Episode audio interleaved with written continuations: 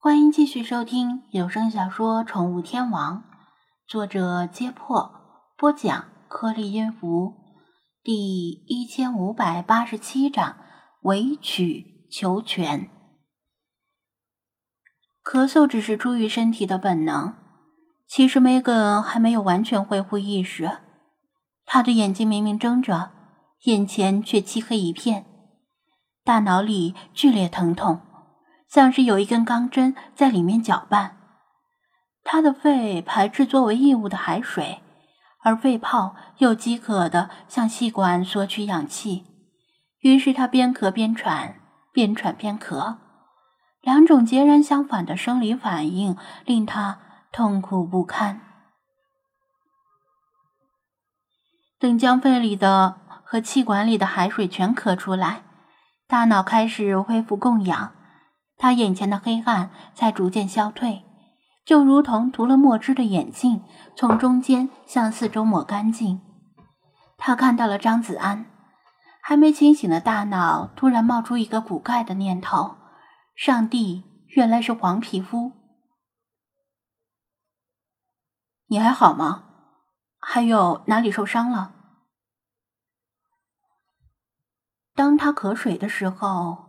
张子安已经粗略检视过他的身体，除了因为营养不良而有些瘦骨嶙峋之外，他的身上没有明显的伤痕。不过，包括眼角在内，有好几处可见的皮肤有皮下青紫，疑似遭受过殴打。他穿着一身破破烂烂的粗布衣服。据古装电视剧片场都不用换衣服就能够完美扮演中世纪平民的那种。脚上是一双破运动鞋。Megan 愣愣的盯了他几秒，这时才有力气稍微转头看看周围。第一眼就看到了蹲在旁边的法推。Megan 经常进行户外运动，不是菜鸟新手。对野生动物有一定的了解，他看到法推的样子吓了一跳，这不是狼吗？他颤抖着连滚带爬往后退，想从法推面前逃离。别害怕，张子安按住他的肩膀，他不会伤害你。不，你不明白，这是一条狼呀！梅根沙哑的叫道：“不，你误会了，这其实是一条狗，呃，一条阿拉斯加，因为长得比较像狼而已。之前好多人也像你一样吓了一跳。”张子安解释道。梅根愣住了，他当然希望这个男人说的是真的，但之前数日里受到的迫害，令他对所有陌生人。都抱着深深的戒心，不敢相信任何人。汪汪汪！张子安正琢磨着怎么安慰他，却听见法推汪汪的叫了，学得惟妙惟肖。法推不仅学了狗叫，为了让他不再害怕，还趴在地上，表示自己没有威胁。真真的是狗，狗叫声令梅根打消了大半的疑虑，也不那么害怕了。呃，确实是狗。张子安很佩服法队的牺牲精神。刚才他还跟世华较真儿，自己是狼不是狗，但现在他为了让这名惊恐不安的少女安心，委曲求全，愿意装成狗。若是换成了其他精灵，头可断，血可流，也不可能有损尊严去冒充另一种动物。梅根松了口气。这是哪里？我不是在天堂吧？不，天堂的房地产市场估计很紧俏，没那么多皇帝。我的意思是说，这里当然不是天堂。就在你被抛进海里的不远处，他答道。他的话令他回忆起刚才被抛进海里的过程。凶手狰狞的面孔历历在目，他的心脏再次被极度的恐惧觉所攫取，脸色瞬间失去所剩不多的血色。不用害怕，那些人已经走了。”张子安说道，“这里很安全。”不，你不清楚，没有安全的地方，咱们必须赶紧逃出去，否则会被他们再抓回去，被抓回那个地狱，他们也不会放过你的。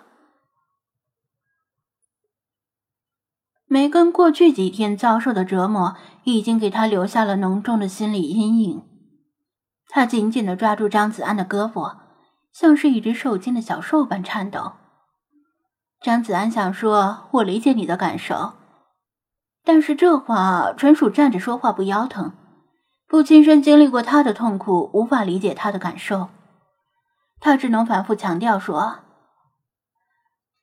放心吧，我会把你安全带出去，你会回到家跟你母亲团聚，我保证。”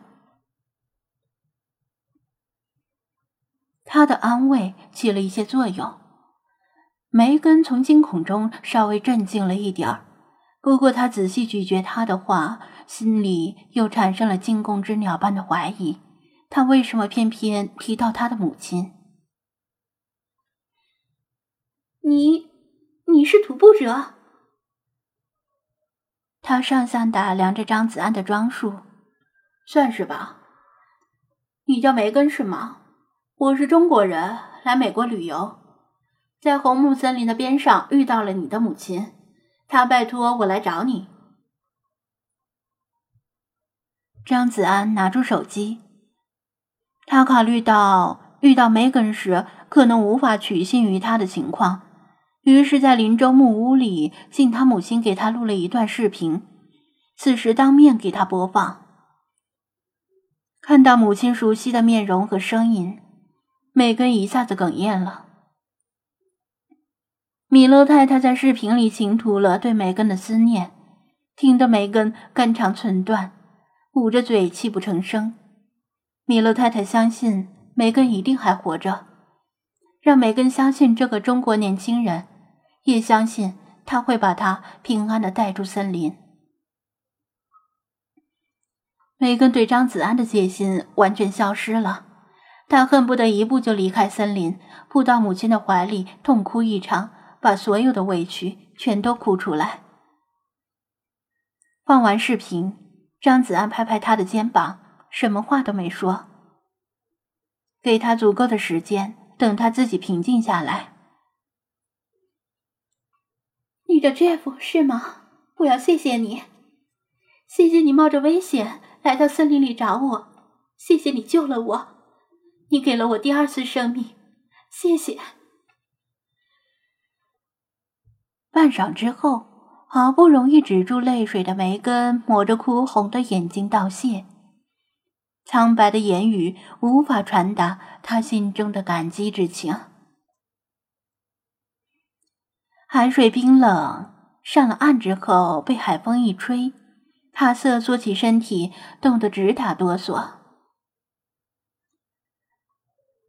这里不是讲话的地方，咱们先找个地方安顿一下。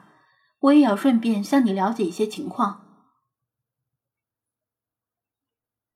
刚才拍他肩膀的时候，张子安感觉到他的肩头冷得像冰一样，知道他浸在海水里的时间有些长，再加上营养不良和惊吓，有出现低温症的危险。他也想绅士风度的解下外衣替他披上，但他的冲锋衣刚才也扔进水里了。现在还湿漉漉的，只能从背包里找出一条毛毯，让他围住身体。考虑到梅根此时的糟糕状况，不适合马上长途跋涉离开森林，否则他可能死在路上。他的物资也不足够两个人使用，而且他的任务也没有完成，暂时不能够离开森林。附近能够暂时落脚的地方，张子安只能想到那个荒弃的印第安人村落。没想到这么快就要再次借住那里。还好他保持了那间房子的完整性。